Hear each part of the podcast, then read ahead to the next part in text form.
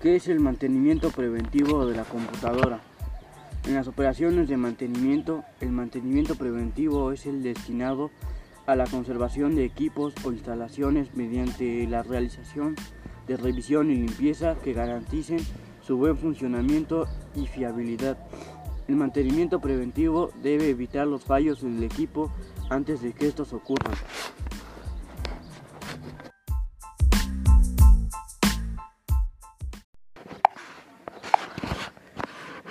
¿Cómo hacer el mantenimiento preventivo? Mantén el equipo actualizado, tanto el sistema operativo como los drives. No instalar software en el que no confíes. Trata de no llenar nunca el disco del sistema.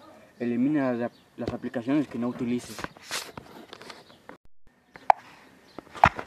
Mantenimiento correctivo de computadoras. Limpieza de hardware como tarjetas, unidades de extracción de dispositivos externos, puertos, ranuras de expansión, impresoras, mouse, teclado, etc.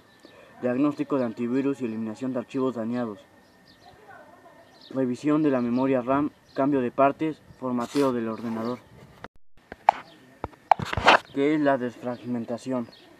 La, la, desfragmentación es un proceso consistente en reescribir los archivos de modo que todas sus partes ocupan sectores adyacentes en el disco, mejorando de este modo la velocidad de acceso a los datos